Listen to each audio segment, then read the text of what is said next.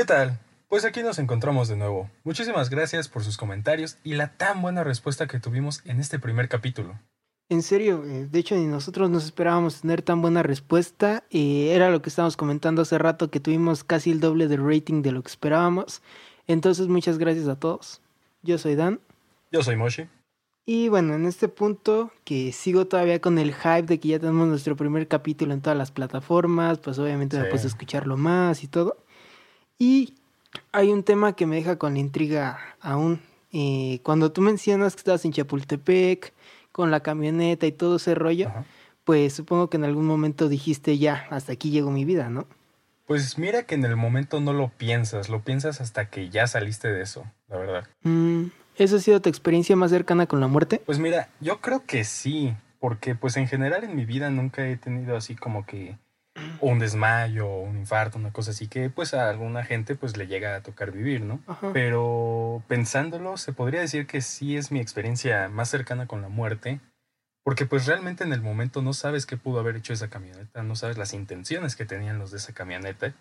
Pero lo curioso es que algo que no mencioné es que cuando nosotros vemos la camioneta, al menos lo que yo pensé, no fue en aquí ya me morí, de aquí no voy a salir, no, lo primero que piensas, pues sale tu instinto de supervivencia, ¿no? Es de salte de ahí lo más rápido que puedes, escóndete, haz lo que sea, pero vive todavía.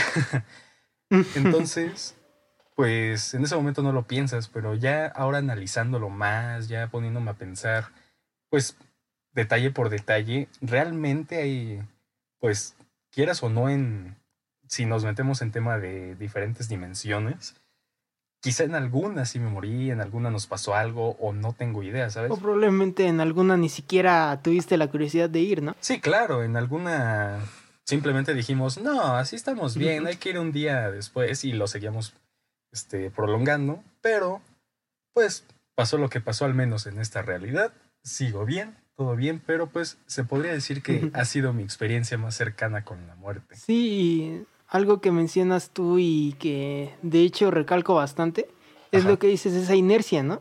De cuando estás en una situación de peligro, el que ni siquiera piensas, o sea, tú solo sabes, sea lo que quieran llamar, lo que sea, tu voluntad, Dios, lo que sea, que te va guiando solito, que vas diciendo, bueno, vámonos de este lado, vamos a hacer esto, vamos a hacer esto. Eh, me acuerdo que a mí una vez me pasó, de que en mi hermoso y casi nada violento pueblo del Estado de México. Multitlán, para ser eh, exactos. Exactamente. bueno, eh, yo estaba en una taquería. Ajá. Y de hecho, ¿sabes? Yo creo que sería lo más cercano que he visto y eso que no fue tan cercano analizándolo. Ajá. Pero bueno, haz de cuenta que yo estaba pues comiendo en la taquería, todo. Y de repente yo estaba viendo, porque se escuchaba, que estaba pasando y pasando una moto. Entonces eh, llegó un momento donde a unos metros de mí solo se empezó a escuchar el paz, paz, paz, paz. Pues se andan, ajá, sí, se andan oh, al chavo de enfrente. Pero es que es muy chistoso porque obviamente primero te quedas pensando porque en un pueblo así no sabes si son balazos y menos que en esa época era pues un, donde hay digamos una fiesta que le llaman la feria de San Antonio, entonces no sabes si eran cohetes, no sabes ni qué era. Pero yo ese momento así por puro instinto literalmente dije, si son balazos, vámonos. Y me metí, nada más me acuerdo que de repente cuando vi así como que subí la cabeza, ya estaba eh, del otro lado en donde está, digamos, la cocina. Ahí ya estaba agachado y como pensando a ver ahora qué vamos a hacer y todo. Pero sí, la verdad, eh, no fue tan así porque te digo, está a unos metros pero fue digamos como que del otro lado de la calle, o sea, al final de cuentas era muy cerca y cualquier cosa podía pasar, ¿no? Sí, tú no, o sea, al menos ahí fueron directo a matar a alguien, pero ¿qué tal si a los que iban a matarse les botaba y empezaban a disparar a la gente o no sé, bala perdida, lo que fuera, pues podría pasar también.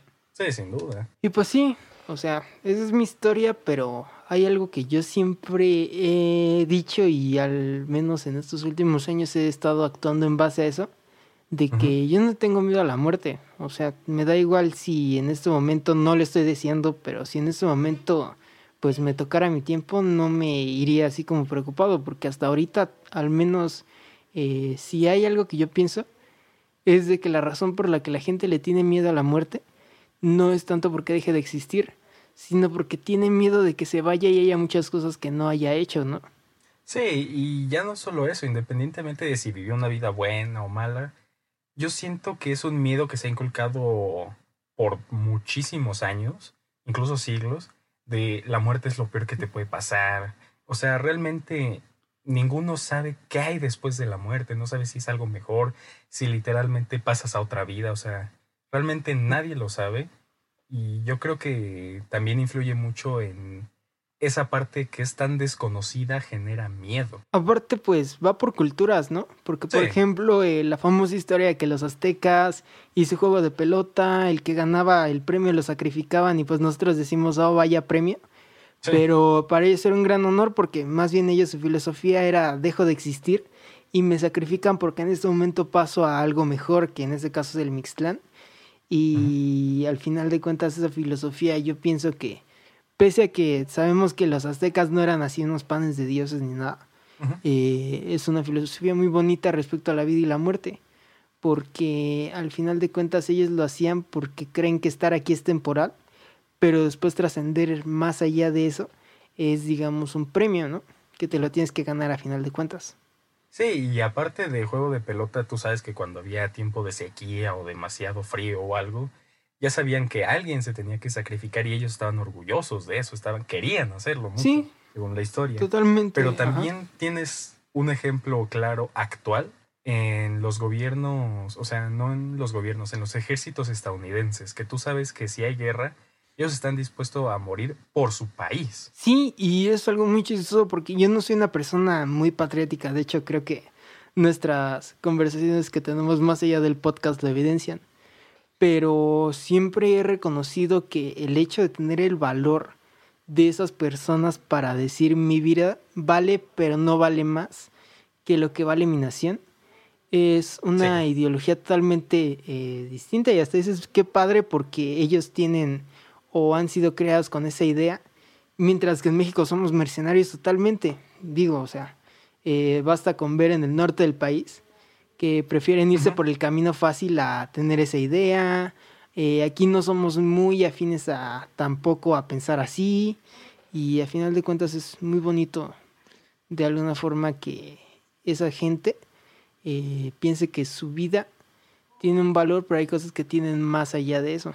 Sí, y aparte, si te das cuenta aquí en México, al ser generalmente una nación pacífica hacia los otros países, pues nunca se ha puesto como esa cultura de si hay guerra tengo que luchar por mi país. Entonces yo creo que tampoco en México o en general en muchos países latinoamericanos, algunos europeos, asiáticos, no tienen tanto esa mentalidad por lo mismo que no se han visto involucrados en tantas guerras o ni siquiera en algunas, ¿sabes? Sí, y de hecho eh, a mí me da mucha risa porque muchas personas con las que yo he hablado que tienen más eh, pues esa idea, ya sea un gringo o un europeo que he tenido pues el chance de hablar con ellos, piensan que por esa razón en muchos países como Venezuela, Cuba, sufren las dictaduras porque en ese caso, por así decirlo, el pueblo no tiene la convicción de pensar de, bueno, quizá moramos, pero vamos a lograr un sacrificio. Eh, siguen pensando como más en yo, yo, yo, yo, yo, yo, yo, yo. Pero pues también pienso que el hecho de que no sepamos nada qué pasa después, eh, nos hace como que tener esa ñañara, ¿no? Sí, es un miedo que yo creo que cualquier humano tiene, a menos que pues tenga otras ideologías, pero yo creo que generalmente cualquier humano tiene ese miedo a qué hay después de la muerte, qué pasa si me muero. También si te das cuenta, algo que alguna vez me dijo un familiar es de que las personas cuando alguien muere, te digamos, a ti se te muere un familiar muy cercano generalmente las personas no sufren por el familiar, sufren por su egoísmo, porque ya no lo vas a poder tener contigo, porque ya no va a estar aquí. Entonces, también el ser humano en ese aspecto es muy egoísta de, en lugar de ver porque la persona quizá ya está tranquila, ya está en otro lugar, ya va a descansar, él dice, no, es que porque se murió, ya estaba yo lo quería conmigo, cuando pues tú no sabes lo que realmente esa persona está pasando, ¿sabes? Mm, aparte, eh, yo pienso que se debe de revisualizar, de hecho. Yo me acuerdo que iba en la primaria cuando eh, viví la primera muerte de alguien cercano hacia mí, que era una tía que yo apreciaba mucho. Y en ese momento, pues obviamente toda era una atmósfera muy triste y, y fue mi papá el que me dijo justamente que más que pensar que ella no está aquí, te deberías de alegrar por todo lo que hizo esa persona cuando aún vivía con nosotros. Más que nada recordar por lo bonito, ¿no crees? Sí, obviamente, porque a fin de cuentas se puede acabar lo que sea, pero el recuerdo siempre va a estar ahí, la experiencia siempre va a estar ahí, pues yo creo que recordándolo es como puedes mantener viva a esa persona, al menos contigo mismo. ¿Tú le tienes miedo a la muerte? No, sinceramente no por lo mismo. De que, pues sí, quizá en este plano me muero, pero no sé qué hay más allá. Quizá simplemente revivo o simplemente me voy a un plano espiritual, ¿sabes? Yo lo veo más del lado como, pues se podría decir espiritual, por así decirlo. De que a fin de cuentas tú no sabes cuántas veces has vivido, si has tenido vidas pasadas. Entonces, a fin de cuentas, la vida es algo muy temporal. Pasajero, sí. Realmente es muy pasajero porque puede durar un día o puede durar 100 años. Entonces, el hecho de que tenga en la mente tanto el, pues tengo que disfrutar todo lo que tengo, no sé lo que vaya a pasar, pues es lo que me hace tampoco tenerle miedo a la muerte, porque es como, si me muero, ya estaba dictado que me iba a morir, entonces, ¿para qué sufro o para qué intento impedirlo? Oh, ¿Tú crees que todo está predestinado? Yo, en mis creencias, yo digo que sí, que a fin de cuentas todo, no tal cual como te lo ¿Crees en el destino, ¿no? Ajá. Sí, Se podría decir, entre comillas, no es tanto de como en películas, series de ya hay un libro escrito con tu futuro, no. Pero yo creo que ya de alguna forma ya está algo como dictado de cómo va a pasar, de cuánto vas a morir. Entonces, pues yo creo que yo pienso que cuando me muera ya me tenía que morir y para qué digo. Y lo mismo con un familiar, si se muere, pues ya se tenía que morir, ya vivió su tiempo, ya cumplió su misión aquí, ya.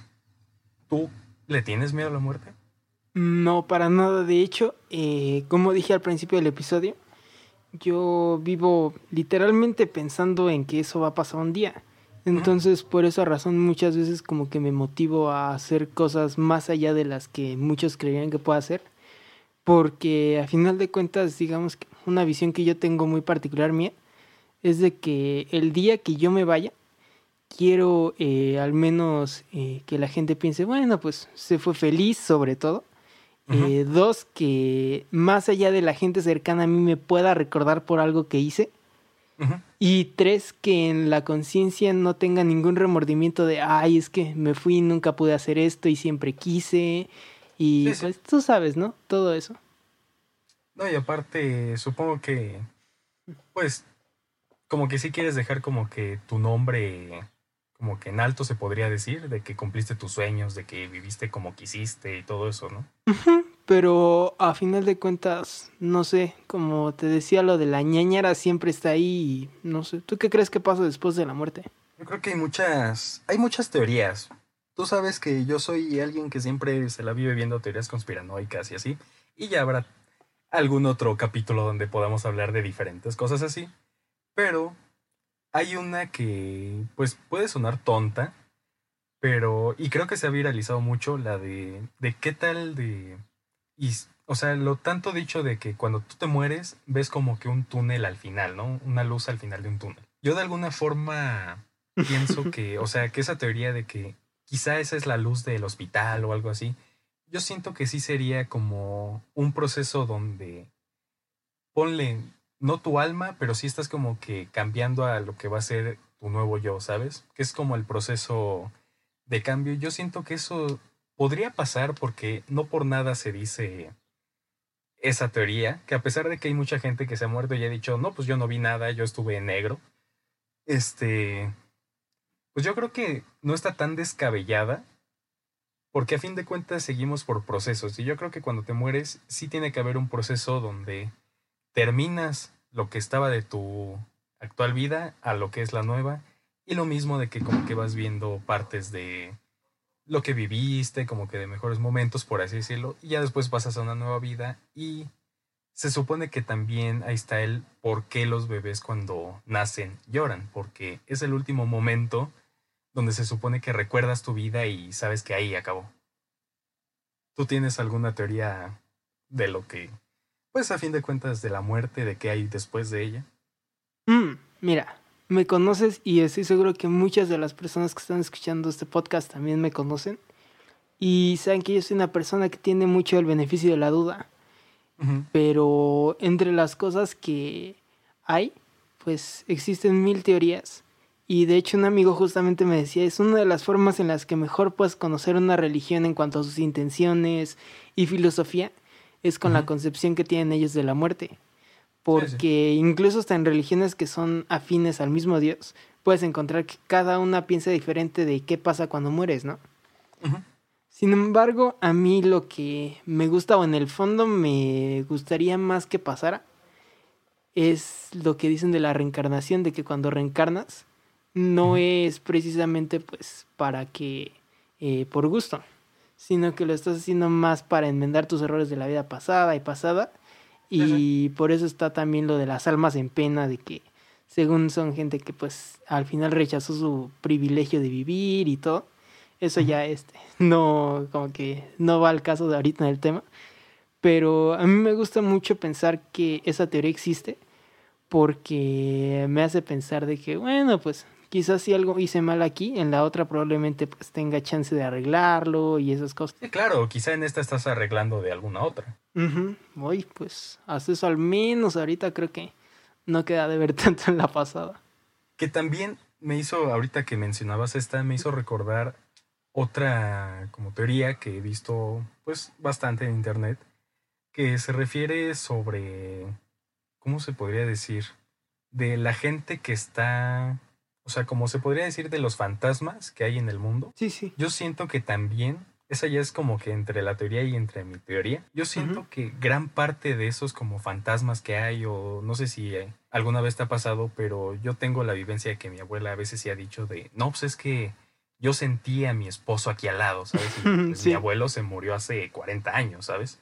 Ajá. Entonces, yo siento que muchas veces tienes como esa opción de elegir cuando ya estás muerto. Te dan la opción de o pasar o quedarte un tiempo a esperar algo o no sé. Yo siento que muchas de esas almas no necesariamente son almas en penas que no tienen como que forma de pasar a la otra vida o de ya liberarse. Yo siento que a veces también es una propia elección de ellos para quedarse un poco más, para quizá ver a un familiar, para cuidar a sus familiares. No sé, yo siento que también es algo que podría pasar, ¿no? A fin de cuentas, pues no sabemos qué realmente pasa. No sabemos si somos inmortales porque nunca nos hemos muerto, pero... Pues mira, eh, yo creo que más bien cada quien elige lo que quiere creer en cuanto a la paranormal.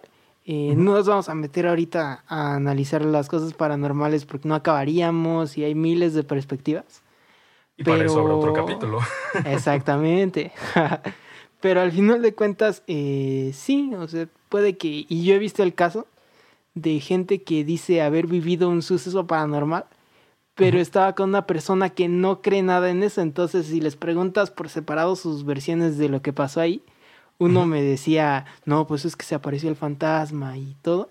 Y la otra persona solo decía, nah, pues es que pasó cualquier cosa, pero no, yo no creo en esas cosas. No, y es que ahí sí tienes mucha razón de creencias, porque también la creencia te puede llevar a pensar o ver algo, ¿sabes? Porque si en tu, te diré un ejemplo, en la religión te dicen que todo lo que no vemos es malo o es un demonio, pues tú vas a creer que todo lo que pasa es malo automáticamente. Exactamente. Cuando pues realmente no, puede ser, pues en el tema de dimensiones, quizás en una dimensión alterna donde pues están juntas y es una cosa o simplemente no tiene nada malo, ¿sabes? A mí me encanta un libro que compré una vez en una tienda y me salió baratísimo. Y yo sigo sin creer que está tan barato ese libro porque está muy bonito que se llamaba Historias del Más Allá para vivir en el Más Acá, que básicamente creo que ya te había contado una vez, se los recomiendo mucho que lo lean, habla de un señor que pues ya está grande y contrata a un, pues uno de esos chavos que hacen sesiones espiritistas para que pues pueda hablar con los muertos. Entonces en el momento que le dice así, lo pintan con un tono de voz bien oscuro, ¿cuál es tu pregunta? Él les dice a los muertos, pues es que quiero que me den su opinión de ustedes que ya están muertos, de cómo podría ser mejor mi vida yo que ya estoy grande. Por eso el nombre de Tips del Más Allá para vivir en el Más Acá. Pero bueno, lo chistoso de ahí es de que pues obviamente los muertos enloquecen de que nunca nadie les había preguntado eso. Entonces pues todos les empiezan a dar sus versiones y todo. Y en un capítulo que es ya de los últimos, aparece la llorona pero no aparece como todo, sino simplemente pues van en la carretera y se empieza a escuchar el ay, mis hijos y todo. y se paran y resulta que la llorona no lo hacía tanto para espantar como hemos crecido mucho escuchando la historia, sino que literalmente estaba pidiendo ahora sí que right, estaba pidiendo, ajá, pues estaba pidiendo a alguien que le echara la mano eh, para poder encontrar a sus hijos y pues ya sale ahí que le echan la mano y todo y que hasta la misma llorona les dice gracias, ya no voy a tener que buscarlos, ya se pueden ir en paz y todo. Y es un gran libro, la verdad. Yo sí se los recomiendo. Si en algún momento lo encuentran, cómprenlo, léanlo. Es cortito y está padrísimo. No, es que a fin de cuentas, muchos de estos libros también te sirve como para tener otra perspectiva, ¿sabes? Mm, un libro siempre es la mejor forma, de hecho. Eh, yo siempre he pensado que el libro es el mejor instructivo que tienes para la vida. Sí, obviamente. Tampoco vamos a guiarnos la vida con, ¿cómo se dice? Con libros de pues un famoso cazafantasmas mexicano eh, que le gusta la caña. en diminutivo.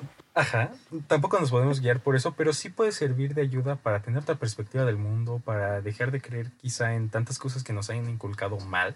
Ajá. Simplemente, de algo que sí he sido creyente bastante prácticamente toda mi vida es de que no todo lo que no vemos es malo, ¿sabes? O sí de que cuando una persona está por morir, aunque la persona no lo sepa, actúa sabiendo que ya lo va a hacer, ¿sabes? Porque, pues, tengo anécdotas de familiares, una un poco reciente, donde, pues, estaba dormida esta persona y su abuela ya estaba en el hospital porque estaba muy mala. Entonces, él cuenta que, pues, en el sueño, porque él lo cuenta como un sueño, pues se le aparece su abuela y le dice, hijo, ya estoy bien, ¿sabes? Yo siento que cuando la persona muere, por eso decía de que yo siento que esas cosas sí tienes elección de hacerlo. Entonces, yo creo que cualquier persona que muere elige ir con sus familiares para despedirse, que aunque quizá no todos lo vean porque no todos tienen la capacidad, yo creo que en todo momento se hace y es algo que de alguna forma se me hace súper interesante que me vuela la cabeza de cómo es tan como que maravilloso ese aspecto de que esa persona murió, aún puede estar un poco en este plano y despedirse y sabe, o sea, es algo que me gusta y pues no sé, me hace pensar bastante. Mm, pues mira, la vida la podemos ver como una carrera y nadie va a querer, si corre una carrera, otra vez. Mm, pues mira, la vida la podemos ver como una carrera y nadie va a entrar en una carrera para quedarse a la mitad, ¿no? todos vamos a entrar a una carrera para llegar al final y eso es la muerte al final de cuentas, es el fin de un ciclo. Eh, si lo cierras, yo pienso que no hay que verlo ni como bueno ni como malo, sino que simplemente aquí se acabó y ya tú descubrirás lo que pasa después. Pues de hecho hay un, ¿cómo se podría decir? Un dicho que pues se refiere a, pues un poco con el automovilismo, pero es lo mismo.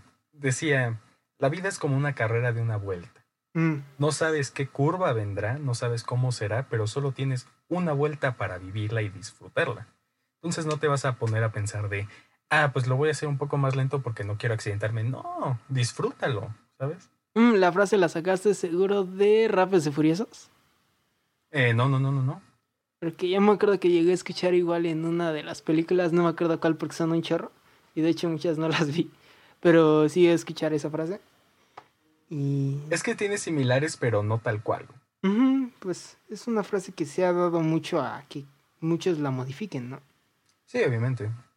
Pero bueno, yo como una última reflexión se podría decir que más que reflexiones, quizá un consejo es vivan la vida, no se dejen detener por nadie, no se dejen pues afectar por nadie, porque a pesar de que se los dice a alguien que pues a veces sí le afectan mucho las cosas que, se les dicen o alguna situación, a pesar de todas esas cosas, si te trabas, pues a fin de cuentas no estás viviendo tu vida, no la estás disfrutando. Yo creo que hay que tomar absolutamente todas las oportunidades que nos da, porque no sabes cuándo más puedes tenerla, no sabes cuándo más se puede repetir algo similar.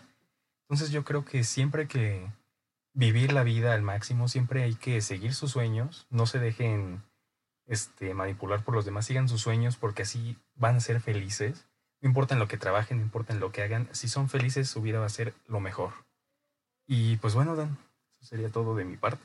Pues sí, muy bonito y sobre todo quisiera agregar, piensen cómo les gustaría ser recordados al acabar esta carrera, como ya lo hemos dicho, y piensen también, pues, no sé, piensen que siempre hay una segunda oportunidad para todo y que aprovechen ahorita que están aquí, porque si en algún momento llega su momento de irse, muchas veces va a haber cosas que probablemente les hubiera gustado hacer y no pudieron en ese momento. También sobre todo eh, disfruten a la gente con la que están ahorita aquí. Tampoco es abusar de los que ya se fueron, pero también recuérdenlos muy bonito. Eh, ya saben la frase, si era bien el muerto al hoyo y el vivo al gozo, ¿no? Sí, justamente. Eh, pues sí, al final no abusen y pues eso es todo lo que tengo que decir. Y pues bueno amigos, se nos ha acabado el tiempo, pero no los temas. Así que los invitamos a continuar escuchándonos y regalándonos unos minutos de su tiempo. Ya saben que pues ya estamos ahora sí en todas las plataformas, eh, como siempre en Spotify y YouTube, pero también ya llegamos a Google Podcast, a Apple Podcast, todo. y también ya tenemos página de Instagram, eh, nos pueden encontrar como Tardeando con Dani Moshi. Y pues va a ser un placer tenerlos ahí siguiéndonos. Y también vamos a estar subiendo más contenido más allá de los podcasts. Y pues, ¿qué más decir? Yo soy Dan. Yo soy Moshi. Y, nos, vemos.